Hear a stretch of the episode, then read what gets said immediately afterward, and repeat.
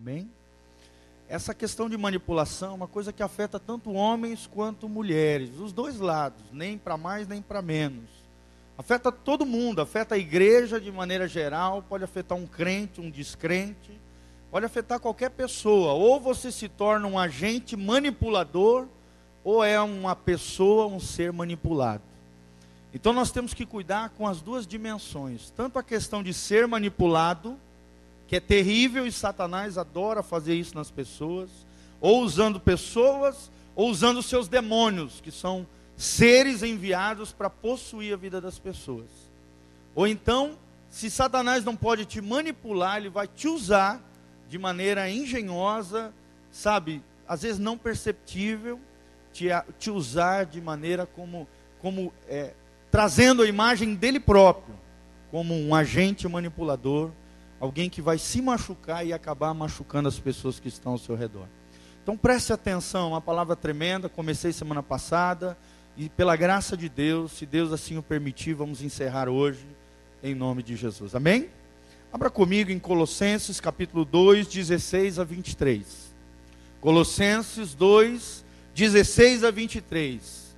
Vai abrindo aí a escritura, enquanto isso vou dar uma breve introdução. Aqui Paulo está falando à igreja em Colossos. Paulo, esse grande apóstolo, um dos maiores homens, se não o maior depois de Jesus, homem do Novo Testamento, alguém que fundou igrejas, alguém que era cheio do conhecimento, da sabedoria, escreve a igreja em Colosso, sabe, escreve de maneira tremenda aqui alguns cuidados que essa igreja deveria ter para que não fosse lesada, para que não fosse enganada, para que não fosse levada em qualquer vento de doutrina, engano de homens maliciosos, maldosos, que iam entrar e adentrar no meio das igrejas para perverter o coração e desviar as pessoas do caminho do Senhor. Naquela época era muito comum, na, na história da igreja, uma seita chamada gnósticos ou gnosticismo, entrar ali e, sabe, falar toda sorte de aberrações, entre elas que Jesus não era homem, porque se fosse homem seria pecador por natureza, e Jesus era apenas um espírito, uma, uma entidade, um, apenas Deus, mas homem não era. Isso era muito perigoso porque isso é a base da nossa fé. Jesus é homem e Jesus é Deus. É Deus encarnado, é Deus que se fez homem e habitou entre nós. Senão, tudo aquilo que ele fez na cruz do Calvário não teria valor nenhum. Outro exemplo que acontecia naquela época na igreja é que os judeus se convertiam e queriam trazer o judaísmo e todo aquele legalismo judaico para dentro da igreja. Queriam transformar gentios, pessoas de diversas nações que não tinham os costumes nem o conhecimento judaico, queriam transformar eles em judeus messiânicos, ou seja, judeus que acreditavam em Jesus, no Messias. E aí Paulo combate isso de maneira tremenda, muito clara e específica, nesse texto que nós vamos ler agora. Por isso, preste muita atenção, porque Deus vai falar conosco em nome de Jesus. Vamos lá, gente. Colossenses 2,16, a Bíblia diz: Portanto, ninguém vos julgue pelo comer ou pelo beber, ou por causa dos dias de festa, ou da lua nova, ou dos sábados, que são sombras das coisas futuras mas o corpo é de Cristo. Ninguém vos domine a seu bel prazer. Vou repetir: ninguém vos domine a seu bel prazer. Com pretexto de humildade e culto dos anjos, envolvendo-se em coisas que não viu, estando de balde inchado na sua carnal compreensão, e não ligado à cabeça, se referindo a Jesus, da qual todo o corpo, provido e organizado pelas juntas e ligaduras, vai crescendo em aumento de Deus. Se, pois, estáis mortos com Cristo quanto aos rudimentos do mundo, porque vos carregam ainda de ordenanças como se vivesseis no mundo, tais como não toques nisso, não proves isso, não manuseis, as quais coisas todas perecem pelo uso, segundo os preceitos e doutrinas dos homens. Vou repetir: preceitos e doutrinas dos homens as quais têm, na verdade, alguma aparência de sabedoria, de devoção voluntária, de humildade e em disciplina do corpo, mas não são de valor algum, senão para satisfação da carne. Vou repetir o final, mas não são de valor, poderia acrescentar aqui espiritual, algum, senão para satisfação da carne. Amém? Versículo chave é o 18, irmãos. Ninguém vos domine a seu bel prazer. É aqui que está falando da manipulação.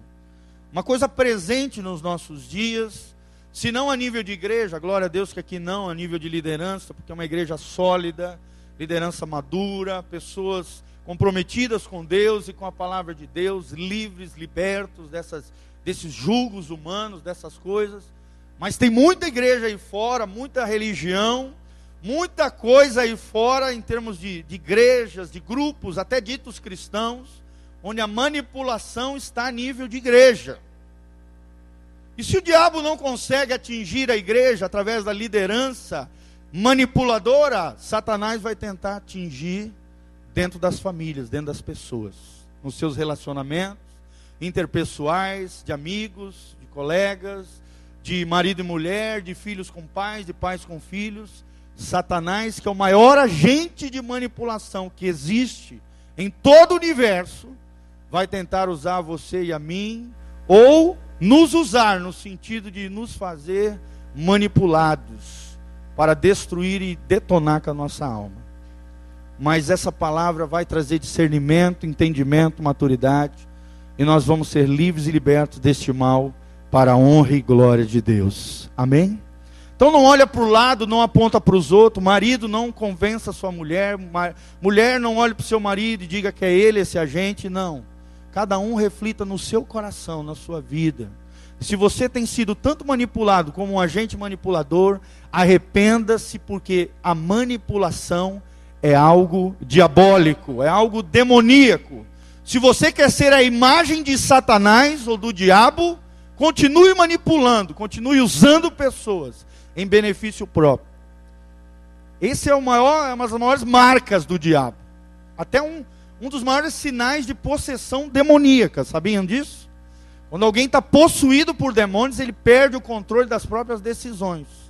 E a decisão é um dos melhores presentes que Deus nos deu: o livre-arbítrio, o poder de escolher em Deus e para Deus. E o livre-arbítrio só nos ensinou uma coisa: que nós não sabemos decidir se não for debaixo da direção do Espírito Santo de Deus. Amém? Então peça ajuda para Deus, para fazer escolhas inteligentes, escolhas sábias, mas não entregue a tua vontade, a tua decisão, o teu poder de escolha para ninguém, porque ninguém é dono de ninguém. A nossa vida pertence ao Senhor.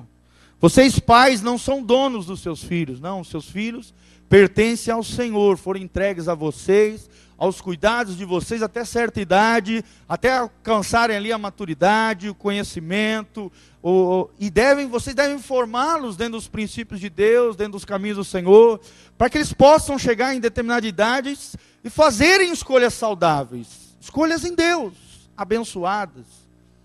Sabe, você, filho, também não tem direito de manipular o seu pai, porque você é mais forte, mais vigoroso agora. Sabe, teu pai e tua mãe já estão mais velhinhos, e aí você quer usar tua força física, tua agressão, tua voz alta para manipular. Não. Nem também no contexto marido e mulher, mulheres ou homem, homem, tirando aquele homem opressor que usa os recursos, o dinheiro, para mandar manipular e fazer com que todos na casa sejam seus cachorrinhos e o império de terror se estabeleça naquele lugar, manipulando, usando as pessoas, influenciando de maneira direta para o seu próprio benefício, para o seu próprio bem. Isso é algo diabólico e precisa ser banido das nossas casas, das nossas famílias. A nossa casa precisa ser um lugar de delícias. Amém? Deve ser um pedacinho do céu na terra. E também vocês, mulheres, não podem usar a manipulação como um artifício, um instrumento, para fazer dos seus homens o seu cachorrinho, o seu acessório. Sabe aquele bichinho que você leva para onde quiser e teleguia e molda e faz do jeito que você quiser. E se não faz o que você quer, o bicho desanda ali e aí chora e esperneia, inventa mania de doença, choro, usa toda sorte de artifícios, às vezes até o sexo. Usa sim, tem mulheres que usam isso, isso é pecado. Como instrumento de manipulação para domesticar, domar dá até três metinhos de fio pro seu marido leva ele para onde quiser. Irmãos, isso é errado, isso é pecado, e quem está por trás disso é Satanás. Ele é o maior agente manipulador que existe no universo. Então vamos tomar esse cuidado. Vamos só recapitular algumas coisinhas. O que, que é manipulação? Manipulação é controlar diretamente ou indiretamente uma pessoa para que essa pessoa atue de determinada forma, de acordo com os desejos desse agente manipulador. Você condiciona alguém, você influencia alguém para proveito próprio. Isso não é legal, isso não é de Deus, e por trás estão demônios. Outra coisa que nós falamos semana passada é o legalismo. O que é legalismo? É quando você pega uma regra, uma lei, o império da lei se estabelece e as pessoas se tornam valor secundário. A lei, a regra, se torna mais importante do que as pessoas. E Jesus veio para quebrar isso. Amém, amados? Jesus sarava no sábado, por mais que tinha a lei de guardar o sábado, no sábado Jesus estava ali, operava milagres, libertava cativos, sarava enfermos, por quê? Porque a lei do sábado foi feita para abençoar o homem porque o homem, para que o homem descansasse no sábado e buscasse o Senhor. Então Jesus, quando operava milagres, sinais, maravilhas, deixavam os religiosos, os legalistas da época, sabe, alteradíssimos. Por quê? Porque eles não entendiam que as pessoas eram mais importantes do que a lei. Que a lei foi feita para o homem, para o bem do homem. A Bíblia diz isso. Jesus fala da boca de Jesus. O sábado foi feito para o homem. Deus não precisa do sábado para descansar. Deus fez o sábado para o homem descansar. Naquela época do judaísmo e tal, hoje as coisas são diferentes. O importante é que você tenha pelo menos um dia da semana de descanso, porque a partir de Jesus, todo dia é dia do Senhor. Amém? E através da fé você pode descansar nele. Mas também cuide do seu corpo, do seu organismo, porque é importante para o seu corpo, para o seu bem-estar você descansar pelo menos um dia da semana. E não ficar nessa correria louca, trabalhando igual um doido, e daqui a alguns anos perde a saúde, perde o vigor, fica numa cama, num leito, desfalecendo, porque lhe faltou prudência. Então, legalismo é isso, é o império da lei, é uma crítica religiosa excessiva. Por causa da aparência, por causa do cabelo, por causa da vestimenta, porque as pessoas olham o exterior e não o interior olham a aparência e não o coração. E o que, que Deus lê da gente, pessoal? É a aparência ou o coração? O que, que Deus está mais preocupado? Com a sua aparência ou com o seu coração? Com o teu coração. A Bíblia diz em 1 Samuel que Deus não vê as pessoas como o homem vê, mas Deus olha o nosso coração. Deus está olhando o teu coração, meu irmão. E que maneira está o teu coração? E mais que isso, dentro dessa palavra, meu irmão, dentro do legalismo que nós estamos falando agora, de que maneira você tem olhado para as pessoas? Com um olhar de desprezo, se achando superior a elas, se achando mais espiritual, não tendo paciência com aquele que é mais carnal, com aquele que às vezes ainda está falando palavrão, que acabou de chegar para Cristo, com aquele que às vezes está indo no bailão, porque nem sabe que ir para o bailão é errado, com aquele que foi no show da Paula Fernandes, que acha aquilo lindo e maravilhoso e não entende que ali não é ambiente para crente, que ali é ambiente de pegação, de tudo que não presta, bebedice, loucura, propensão, propagação da iniquidade, do pecado, que lá não é o teu lugar, ali a Bíblia chama de tendas da iniquidade. Mas às vezes você não tem a paciência de lidar com o novo convertido, com aquele que é imaturo, com aquele que é bebê. E você que é crente velho deveria ter dado exemplo, deve dar exemplo e não fazer essas coisas, amadurecer, crescer e entender que o teu coração é de Deus. Que o teu prazer é estar na presença de Deus, adorando a Deus e não venerando cantores seculares, coisas do mundo porque a Bíblia diz que aquele que ama o mundo, o amor do Pai não está nele. Mas de que maneira nós temos olhado as pessoas dentro da igreja, meu irmão? De que maneira? com desprezo ou com afeto, com compaixão, com misericórdia. O legalismo não tem isso. O legalismo coloca a lei, a regra, na frente das pessoas, destruindo pessoas, destruindo vidas, por causa do cabelo, roupa, o que for. Por exemplo, existem ensinamentos religiosos né, de algumas é, instituições religiosas, não vou mencionar o nome, você capta no ar aí, que se a mulher tiver, não tiver cabelo comprido, ela não é crente, ela não é santa, ela está se corrompendo, ela é mundana. Sabe, meu irmão, porque pegaram um texto fora do contexto e usaram isso como um pretexto. Alguém que não estudou a história da igreja e não entende que aquilo ali é porque Paulo queria proteger as mulheres que eram prostitutas, cultuais, prostitutas da deusa Afrodite, que chegavam na igreja e chegavam careca, porque naquela época as mulheres chegavam carecas ali, e aí ficavam todas é, sendo vistas ali no meio da multidão, no meio das mulheres, vendo aquela situação, porque a cultura da época era assim. E aí Paulo vira para aquelas mulheres ali em Corinto e diz: Não, mulheres, deixem o cabelo crescer, porque a glória de Deus e a glória do marido está em deixar o seu cabelo comprido. Contexto histórico. Pegar um texto fora do contexto, estabelecer uma doutrina de homens. E eu fico pensando quantas jovens foram lançadas para fora da igreja por causa disso. Quantas pessoas entraram numa igreja, às vezes com a vestimenta equivocada, errada, e foram estigmatizadas, foram, sabe, houve aversão, houve olhares de repugnância, de crítica, de desprezo, porque o legalismo estava imperando naquele coração. Meu irmão, legalismo é um caldo mortífero. Fala comigo, legalismo é um caldo mortífero. E o que dele se nutre, adoece e morre. E aqui está falando de morte espiritual.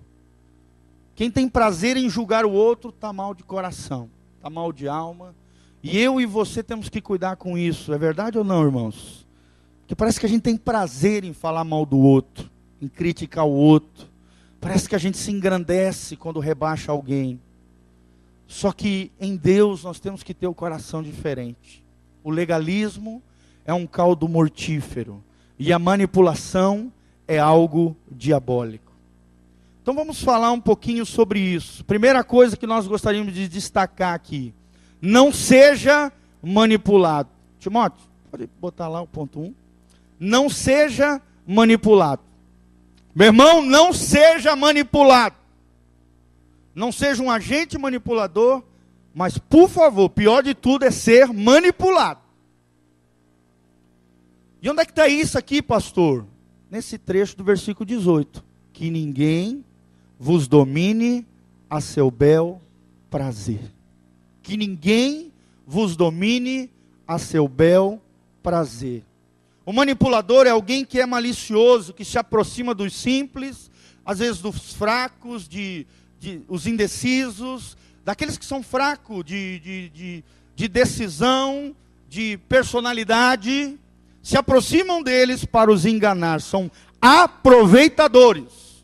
E geralmente os manipuladores são pessoas motivadas por interesses obscuros, interesses sujos, coração corrompido. Por exemplo, às vezes se aproxima de você e toma cuidado, meu irmão. Porque pessoal da Igreja Batista Betel é assediado como nunca nessa cidade. É verdade ou não? Os membros dessa igreja são assediados como nunca. Que a gente tem aquele famoso dilema de que a Igreja Batista Betel é a igreja de rico. Coisa que não é verdade. Para quem conhece aqui, Sabe que não é, nós temos todas as classes aqui representadas, desde os dos menos abastados aos mais abastados. As pessoas acham que nós somos uma igreja de rico. Então os nossos membros são super assediados.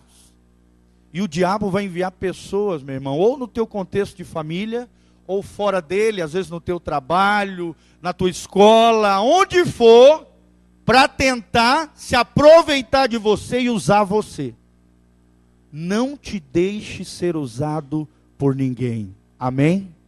A única pessoa que pode te usar é o Espírito Santo de Deus. Porque esse vai te usar sem abusar de você. Com motivações puras, que é manifestar a imagem de Jesus em você e te transformar cada dia mais parecido com Jesus. Só o Espírito Santo pode te usar. E ele é cavalheiro, não sai arrebentando, não sai destroçando o coração, não destrói ninguém, ele edifica, ele constrói.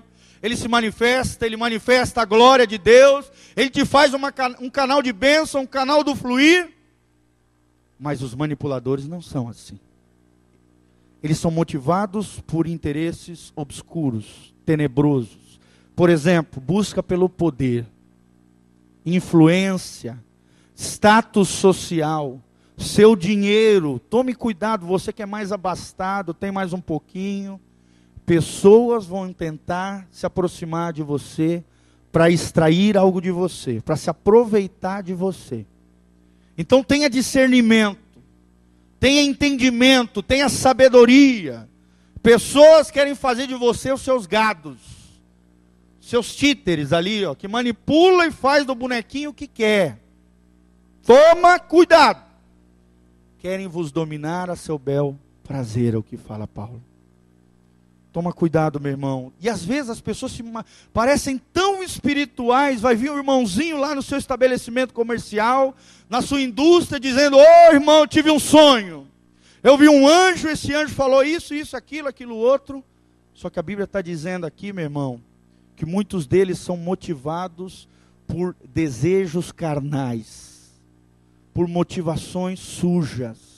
Querem se aproveitar de você, extrair algo de você, usar você. Tome cuidado. Amém? Não se deixe lesar, não se deixe enganar. Sabe, pessoas vão dizer: "Ah, eu vi um anjo. Ah, eu tive um sonho com você." Falsos profetas vão tentar se aproximar de você e criar, e criar em você um laço emocional de dependência. Tem muito isso. Gente, o que mais tem é falso profeta no dia de hoje. O cara olha na tua cara, é profissional. Ele bate os olhos em você e já diz: Ó, oh, você está nisso e naquilo, você está passando por uma tristeza profunda. Por quê? Porque o teu rosto já está pálido. Toma cuidado. E geralmente são movidos ou por pela sua carne, pela sua natureza pecaminosa, ou então por demônios, espíritos de feitiçaria, porque estão em rebeldia, não se submete a ninguém, sabe, desprezam as lideranças da sua igreja, às vezes, no contexto da família, a mulher despreza seu marido, desonra ele, mas é cheia de profecia e profetada, e, e isso e aquilo, e viu o anjo, e o sonho que eu tive, não sei o quê, e você sai andando atrás dessas pessoas, como se fosse um cachorrinho, um gado, levado em qualquer evento de doutrina. Isso é imaturidade, meu irmão. Amém? Você quer crescer, quer amadurecer, quer ouvir a voz de Deus? Vai orar e Deus vai falar direto ao seu coração. Amém? Quer ouvir a voz de Deus? Abre a Bíblia e fala: Senhor, fala comigo. Deus vai falar diretamente com você. E se mesmo assim, orando ou lendo a Bíblia, você não conseguiu entender, não conseguiu ouvir a voz de Deus, se um profeta tiver que vir falar com você, e nós temos um profeta aqui no nosso meio, pastor Paulo Canuto, é um homem de Deus, tem visões do Senhor, é um homem tremendo, não estou falando dele, por favor, não confunda as coisas. Estou falando dos falsos e não dos verdadeiros, porque existem os verdadeiros. Amém? Sabe, amados, se Deus quiser falar com você através de um profeta, o profeta vai vir até você. E só vai confirmar uma coisa: aquilo que Deus já vem há um longo tempo falando ao teu coração. Outra dica: o profeta verdadeiramente é um homem ou uma mulher de Deus. Você olha para a vida dele, você vê Deus. Você vê os frutos do Espírito. Você vê um contexto familiar equilibrado, abençoado. Cuidado. Se está com rolo de família, de confusão, e de, abandonou o marido, ou o marido está com. Cuidado com essas coisas. Se foi quebrado princípios de Deus, princípios da Bíblia, toma cuidado, meu irmão tem coisa errada no pedaço. Amém, irmãos? Não se deixe manipular. Pessoas vão vir dizendo um monte de coisa, sabe, da sua própria alma, movidas por espíritos enganadores. Os manipuladores são movidos por espíritos enganadores. seja no contexto familiar, seja no contexto da igreja, seja no contexto do trabalho. Não deixa ninguém tomar conta da sua vontade, das suas decisões, do seu poder de escolha. Ninguém é dono de você, a não ser o Senhor. Ele é o doador da vida. É Ele quem dá a vida e a retém de volta, diz a palavra de Deus. 1 Samuel 2. Então, meus irmãos, a manipulação é mobilizar alguém para seu próprio benefício. Fala comigo, manipulação é mobilizar alguém para o seu próprio benefício. Então, tire isso da sua vida e não seja também manipulado. Não seja um agente manipulador, mas também não seja um manipulado, que é pior ainda. Porque isso é algo diabólico. Deus nos fez livres e dentro dessa liberdade que Deus nos fez, somos responsáveis daquilo que fazemos através das nossas decisões. Não vai poder chegar um dia para o Senhor, lá, na, lá diante do Senhor, e falar: Ah, Deus, eu, eu fiz isso, isso, aquilo, porque o irmão disse que eu tinha que fazer. Deus vai olhar para você e vai dizer: Mas eu te dei o poder de escolher. E você se deixou manipular. Os manipuladores revelam a imagem de Satanás, a estratégia de Satanás. Se você quer ser parecido com o diabo, continue manipulando. E o teu fim vai ser trágico, vai ser o mesmo fim de Satanás. O lago que arde com fogo e enxofre. Segunda coisa que nós vamos ver, o perfil dos manipuladores. Já falei algumas coisinhas, mas vou continuar. Dos manipuladores e dos legalistas. Como é que eles são? Como é que eles agem como é que eles, sabe, como é que é o coração deles, a postura, as atitudes? Porque o propósito dessa palavra é desmascarar essa coisa horrenda que é a manipulação e o legalismo. Amém, irmãos? Tirar isso das nossas vidas, do nosso contexto familiar e da igreja. A pessoa manipuladora é uma pessoa de gênio forte, é engenhosa, são os conhecidos como engenhosos. Por isso, você, irmão, que é engenhoso, às vezes iracundo, explosivo, Coloque isso debaixo dos pés de Jesus e fala: Senhor, eu não aceito isso na minha vida. Ah, pastor, mas eu sou assim mesmo. Meu irmão, se você diz que é assim mesmo, que não vai mudar, você está dizendo que Deus não tem poder para transformar a tua vida. E o Evangelho de Cristo é poder de Deus, primeiro para o judeu, depois para o gentil. É o que diz a palavra de Deus. Então, os manipuladores são pessoas engenhosas, de gênio forte, geralmente opressoras, criam, criam assim um império do terror na casa, com a mulher, ou com o marido, ou com os filhos. E ali, tu olha para a casa dela, já vê aquele negócio, o império do terror. Manipuladores, opressores. E aí os filhos nascem todos desfigurados, com a personalidade toda cambaleante, indecisos, fracos, porque você tem sido um tirano, porque você tem sido um manipulador ou uma manipuladora. Isso é pecado, irmão. Isso é diabólico. Agir com opressão. Se não consegue fazer opressão por, por verbo, por palavra, faz, faz aquela lavagem cerebral na cabeça das pessoas, a pessoa usa o poder emocional. São emotivas. Chororou para cá, chororou para lá, se não faz o que quer, chora. Toma cuidado, meu irmão. Tem gente que manipula pelo choro. Sabe por quê? Porque o choro tem o poder de provocar no outro uma, um sentimento que fez algo errado. De que está sendo insensível, de que algo está errado. Não estou dizendo que você não possa chorar, meu irmão, tá? Todos nós devemos, podemos e é necessário chorar o choro. Se Jesus chorou, não é verdade? Está na Bíblia. Vê lá em capítulo 11 de João. Jesus chorou e não foi um manipulador. Existem choros que são saudáveis, que, sabe, curam a nossa alma. Mas existem choros manipuladores. Você tem que cuidar com seus filhos. Aquela criança que às vezes vai no supermercado, faz aquele barraco porque quer manipular os pais às vezes joga o pai contra a mãe, a mãe contra o pai, por causa do choro. Sabe, lá em casa, começou a chorar sem motivo. Eu olho e falo assim: Ah, tu quer chorar de verdade? Aí já olha assim. Está chorando, então porque quer chorar de verdade. Não, papai. É. Então para com isso. Isso é manipulação, filho. Para com isso.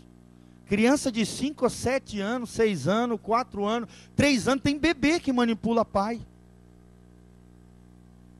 Choro como instrumento de manipulação. Os pais não impõem limites, os filhos vão crescendo sem limites, sem ordem, sem disciplina, depois vão ser uns descabeçados, vão sair tombando carro, se metendo em tudo quanto é tristeza e coisas horrendas da vida, porque você, pai, não colocou limite nos seus filhos.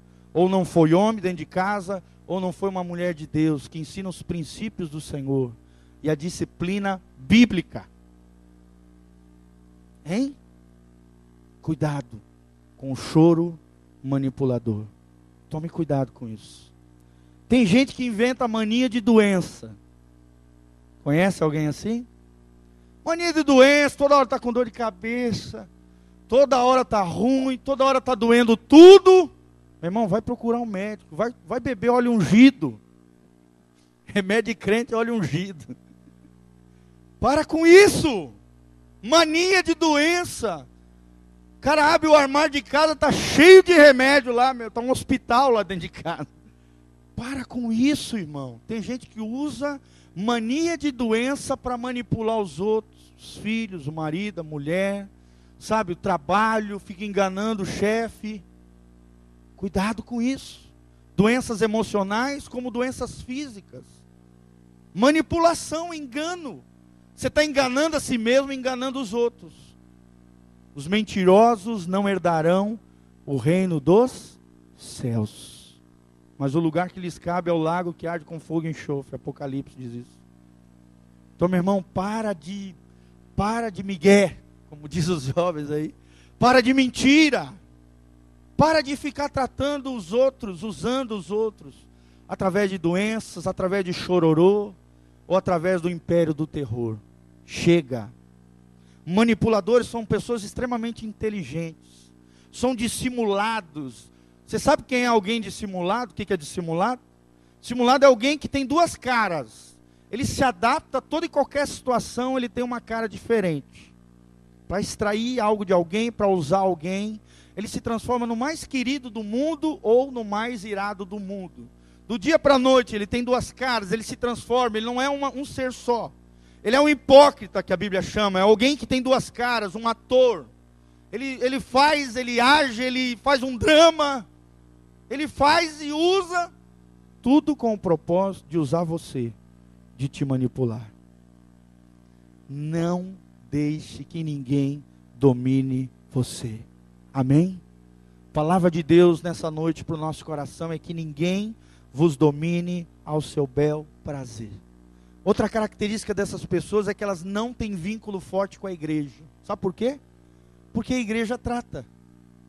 Porque os, a liderança está para tratar as pessoas e ela não se deixa tratar.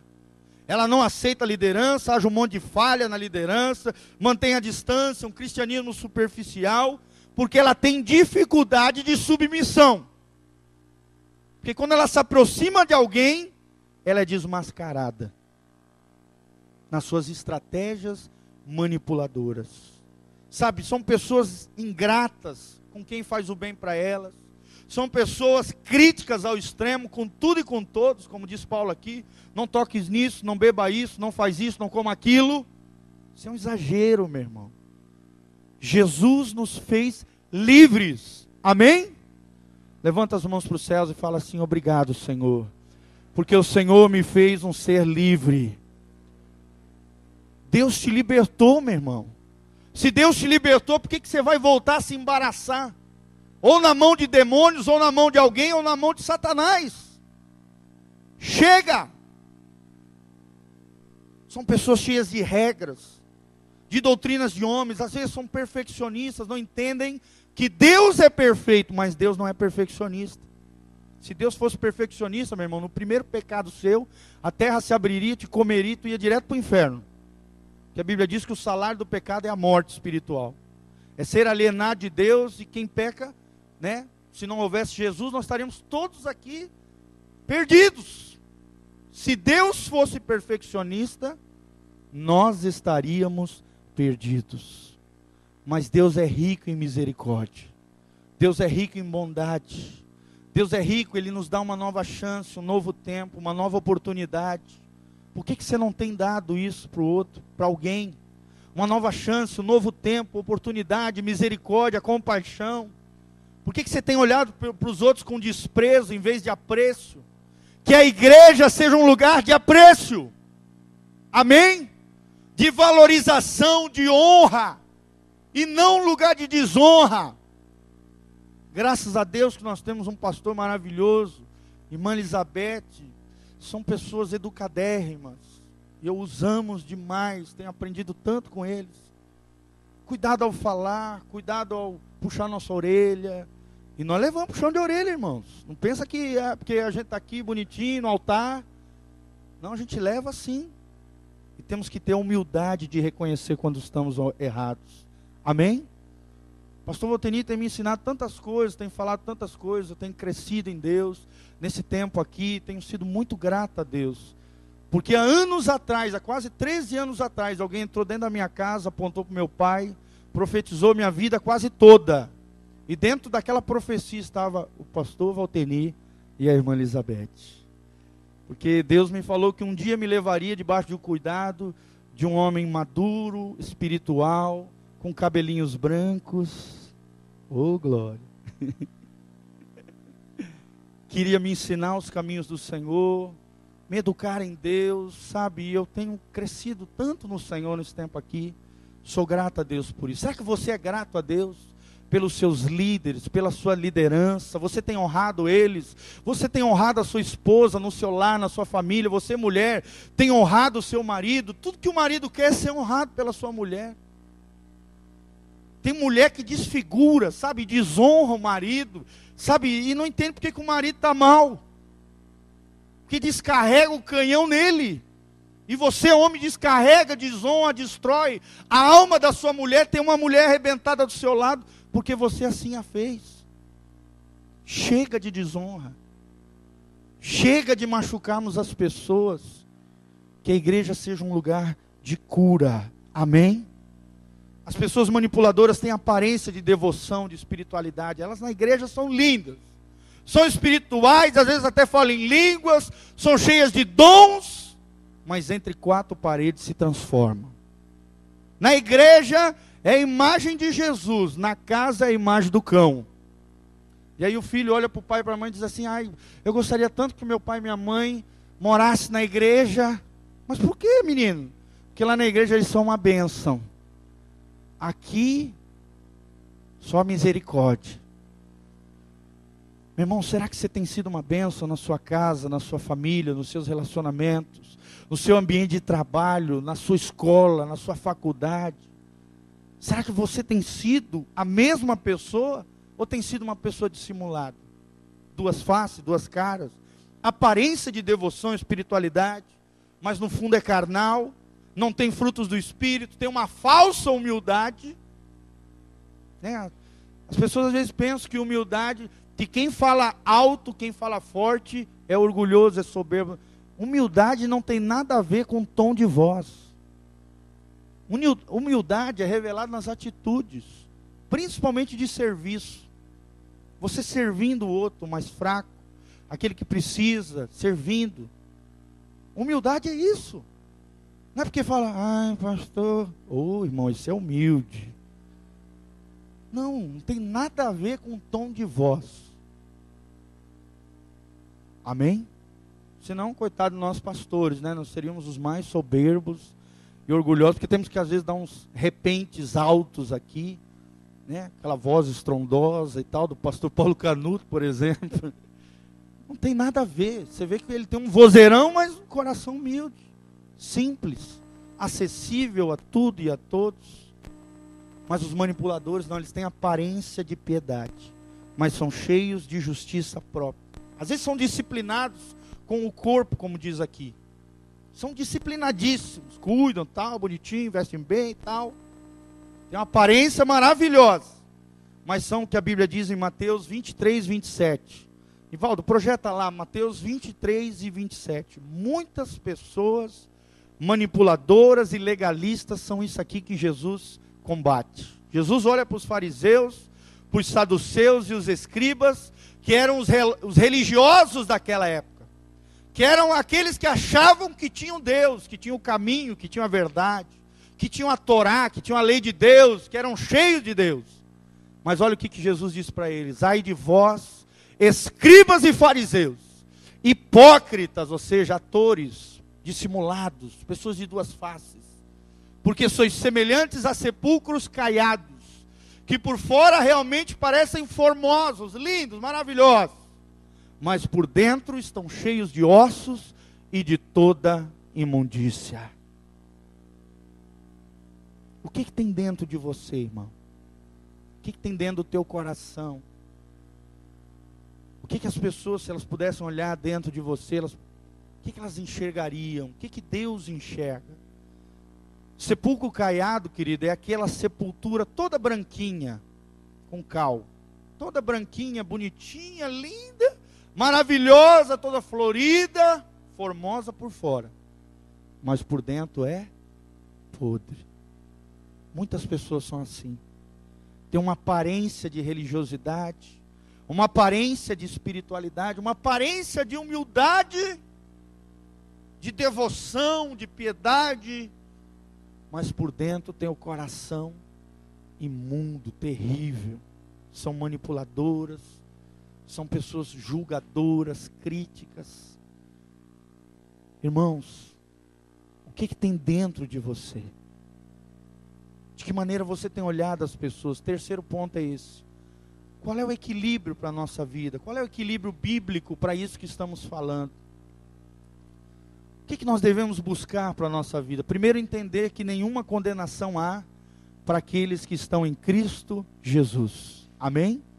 Fomos libertos do espírito da morte, do pecado e da morte, e fomos livres, somos libertos e vivemos debaixo da direção do espírito de vida de Deus. Precisamos entender que precisamos viver no espírito de Deus, porque o espírito de Deus é o que nos dá vitória sobre a lei do pecado e nos faz agradar a Deus em todas as coisas. Terceira coisa, saber que o que contamina o homem não é o que está lá fora, é o que está aqui dentro. Amém? É o que está dentro de nós. Dentro de nós existe um lado corrompido, o que a Bíblia chama de carne, um lado pecaminoso, uma natureza pecaminosa, que se deleita em fazer aquilo que é errado. É esse lado que nós temos que subjugar que adora manipular os outros, que gosta de se dar bem. É o reino do eu, é o reino do ego. Esse reino precisa ser destruído para que o reino de Deus se estabeleça no nosso coração. Amém, irmãos? Mas só com uma vida no espírito você consegue detonar isso aí e entender que o que contamina vem de dentro de nós, não é os outros. A gente tem uma facilidade de olhar defeito nos outros, de olhar o cisco no olho do irmão e esquecer a trave que existe em nós. Algo horrendo, grande que existe em nós. Sendo que a Bíblia diz: examine-se o homem a si mesmo. Não julgueis para que não sejais julgados. Da mesma maneira que você medir os outros, você será medido por Deus. Então é melhor nós termos uma postura de compaixão, de amor, de misericórdia, de segunda chance, de nova oportunidade com o outro, porque aí Deus vai exercer bondade, misericórdia, graça e amor para conosco. Amém, irmãos? Se você for crítico, legalista, sabe, gosta de detonar os outros, você vai ser medido da mesma maneira. E vai estar tá enrascado. Porque da mesma medida que você medir as pessoas, você vai ser medido por Deus. Não julgueis, para que não sejais julgados. Guarda o teu coração. Guarda a tua alma como o bem mais precioso da tua existência. Haja com prudência em todas as coisas, com sabedoria, em todas as condutas, em todas as atividades. Seja vigilante. Amém? Projeta para nós também Romanos 11, 22. Isso aqui é muito importante também. Fala sobre liberdade, fala sobre quem é Deus, mas um cuidado que a gente tem que ter na vida cristã. Romanos 11, 22. Olha o que, que a Bíblia diz. Esse aqui é um dos textos mais tremendos que revelam o caráter de Deus. Às vezes as pessoas têm um conceito errado de Deus. Ah, Deus é bonzinho, Deus é amor, eu vou deitar e rolar, fazer o que der e vier, vou seguir o curso da minha vida, vou aproveitar a vida, e no final Deus vai dar um jeitinho e eu vou para o céu. Ou se não, meus parentes vão fazer lá um culto, uma missa depois que eu morrer, sabe? Vão fazer ali, acender vela, vão fazer alguma coisinha, e aí eu vou escapar do purgatório, vou ser purificado e vou para a glória. Meu irmão, não é assim. A Bíblia diz que ao homem está ordenado morrer apenas uma só vez, Hebreus 9, 27. E logo após isso, o juízo. E olha o que a Bíblia diz em Romanos 11, 22. Se você quer ter equilíbrio para a tua vida, Considera, pois, a bondade e a severidade de Deus. Deus é bom, amados. Deus é maravilhoso. Deus é amor, Deus é misericórdia. Mas Deus também é severo. Considera a bondade e a severidade de Deus. Para aqueles que caíram, severidade. Para contigo, você que está em Deus, que o pecado é um acidente, que o pecado não é algo contínuo, rotineiro, na sua vida você não está nem aí para Deus. Não, você está sim aí para Deus, você quer o Senhor, o pecado vai ser banido da sua vida, vai ser confessado, abandonado, para aqueles que estão contigo, a bondade de Deus. Se permaneceres nessa bondade, do contrário, também tu serás cortado. Resumindo, lembre-se que Deus é bondoso, mas Deus também é severo. Eu não estou mais debaixo da lei, estou debaixo da graça de Deus, mas a graça de Deus não é motivo para mim cair na libertinagem, nas coisas erradas, e aí, toma cuidado. Você é crente, seu propósito é seguir o coração de Deus, é agradar a Deus, é manifestar a glória de Deus. Saiba que Deus é misericórdia, mas também é justiça, é amor mas também a santidade. Conheça os princípios de Deus, os mandamentos e os valores do reino de Deus, e aí você não será enganado. As regras são importantes, amados, sim ou não? As leis, imagina um mundo sem lei. Meu, seria um caos, né? As leis são uma benção, deve ser uma benção. É ruim para quem faz coisa errada. Mas para quem anda na graça de Deus em obediência, é uma benção. Então considera tudo isso, conheça os princípios, os valores do reino, os mandamentos do Senhor. E para terminar, 1 Coríntios 10, 23, pode projetar lá, 1 Coríntios 10, 23. Paulo nos fala o seguinte: todas as coisas me são lícitas, mas nem todas as coisas me convêm. Tudo eu posso fazer, mas nem tudo é bom para mim. Ah, pastor, eu posso ir lá? Avalia, será que Jesus ia lá naquele lugar? Se você for lá, o Espírito Santo não vai ficar triste em você? Hein?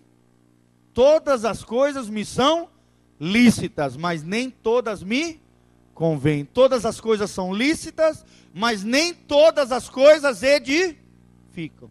Então a pergunta é essa: me edifica? Eu vou crescer espiritualmente? A minha vida espiritual vai ser abençoada? Ou vai ser, vai me trazer coisas ruins? espiritualmente falando. E o outro texto é 1 Coríntios 6,12. 1 Coríntios 6,12, o mesmo, mesmo entendimento. 1 Coríntios 6,12. A Bíblia diz: Todas as coisas me são lícitas, mas nem todas as coisas convêm de novo. Todas as coisas me são lícitas, mas eu não me deixarei dominar por nenhuma delas. Tudo aquilo que te domina te escraviza. Está falando de manipulação de novo. Está falando de escravidão do pecado. Se algo que você está fazendo te escraviza, isso não é de Deus para você. Se algo que, por exemplo, eu posso ter coisas boas. Sim ou não, irmãos? Nosso Deus é uma bênção, é abençoador, é o Deus da prosperidade. Eu posso ter coisas boas, mas as coisas boas não podem me ter. Eu posso ter dinheiro? Sim ou não? Mas o dinheiro não pode me ter. Não faça do seu dinheiro mamon. Não transforme ele num monstro. Domine ele, subjugue ele. Trate o dinheiro no seu devido lugar. debaixo dos teus pés, debaixo do teu domínio, debaixo da direção do Espírito. Você pode ter coisas boas? Sim. Mas que as coisas boas não te tenham. Porque senão você se torna escravo delas. Tome esse cuidado e você terá uma vida abençoada. Use o discernimento espiritual e você não será lesado e enganado. Terminando com as palavras de Jesus: seja simples como a pomba, mas astuto como a serpente. Seja simples como a pomba, mas astuto, ou seja, antenado, uma pessoa sábia, que tem discernimento, que é astuto, que não se deixa lesar, que não se deixa enganar, que não se deixa manipular, astutos como a serpente. Serpente chega perto dela já já fica ali esperta. Não precisa nem tocar nela, ela já já se arma assim no sentido de que fica esperto. Então, meu irmão, fique esperto. Não deixe ninguém se aproximar de você com motivações erradas. Não seja, não deixe ninguém te usar. A única pessoa que pode te usar é o Espírito Santo. Amém? Quem quer ser cheio do Espírito Santo aqui e ser usado por ele? Não seja manipulado e muito menos seja um agente manipulador. Porque quem faz isso está representando Satanás e o diabo. Que essa palavra abençoe a sua vida seu coração, que você nunca mais se esqueça dela. Uma palavra normal do meu devocional com Deus, que mais me chamou atenção, e é o encerramento. Que ninguém vos domine ao seu bel prazer. Com base nisso, Deus estabeleceu toda essa ministração. Que ninguém vos domine ao seu bel prazer. Cuide da vida que é de Deus, mas que está sob a sua responsabilidade. Não deixe ninguém tomar conta da sua vontade, das suas escolhas e do seu coração. Ande debaixo da direção do Espírito e você será abençoado. Vamos nos colocar de pé. Você que não assistiu a primeira ministração, você pode adquirir tá, esse material. Nós temos à disposição. Falei num outro contexto, uma outra situação. Que Deus te abençoe para a honra e glória dele. Feche os seus olhos, coloque a mão no seu coração, vamos orar agora diante do Senhor. Senhor, nós estamos aqui diante da tua palavra, Senhor. Nós nos humilhamos diante dela, a tua palavra é viva e eficaz. É ela quem penetra dentro do nosso coração e arranca lá de dentro, ó Deus, todo legalismo, toda crítica, todo julgamento equivocado, todo preconceito que está em contraste com o teu coração, Senhor, todo desejo egocêntrico de manipulação, toda e qualquer fraqueza de vontade, de decisão. Senhor, entra lá dentro do nosso coração, dentro da nossa alma, ministra ao nosso espírito. Senhor, levanta, Deus, nesta igreja, uma igreja de homens e mulheres valorosos, homens e mulheres que submetem ao Espírito de Deus e não se deixam levar por demônios, nem sejam agentes manipuladores, nem seres manipulados, pelo contrário, Deus, sejam agentes de cura. Senhor, cura nossa alma por todas as situações que já ocorreram na nossa história de vida, pessoas que, que nos machucaram, pessoas que nos feriram. Ó Deus, se ferimos pessoas, ó Deus, tenha misericórdia de nós. Libera o teu perdão, a tua graça, a tua unção, o teu espírito sobre nós, nos purifica, nos dá, ó Deus, motivações puras ao nos aproximarmos de pessoas, que venhamos a enxergar as pessoas como o Senhor enxerga, com olhar de compaixão, com olhar de misericórdia, com olhar de amor, com olhar de afeição. Senhor, levanta neste lugar uma igreja cheia de amor uma igreja, ó Deus, cheia de graça, uma igreja cheia de misericórdia, uma igreja madura, uma igreja sábia, uma igreja prudente, uma igreja que anda nos teus caminhos, que agrada o teu coração, uma igreja de relacionamentos saudáveis, uma igreja de famílias sólidas, solidificadas na tua palavra, de casamentos de honra, de casamentos abençoados, de casamentos, ó Deus, cheios de amor. Que as nossas casas sejam um lugar de delícias, Pai. Que os nossos lares sejam um pedacinho do céu. Que aonde estivermos possamos deixar a marca do amor e não a marca de Satanás. Senhor, cura o nosso coração, abençoa nossa mente, abençoa nossa alma, abençoa, Deus, todo o nosso ser e nos cura debaixo do teu poder e da tua misericórdia. Em o nome de Jesus, desperta a tua igreja, amadurece, ó Deus, a tua noiva Ministra em cada coração, Pai, que nós sejamos marcados com essa palavra e nunca mais ninguém venha nos dominar a seu bel prazer, a não ser o Teu Espírito Santo que nos governa e nos direciona e nos abençoa, em o nome de Jesus.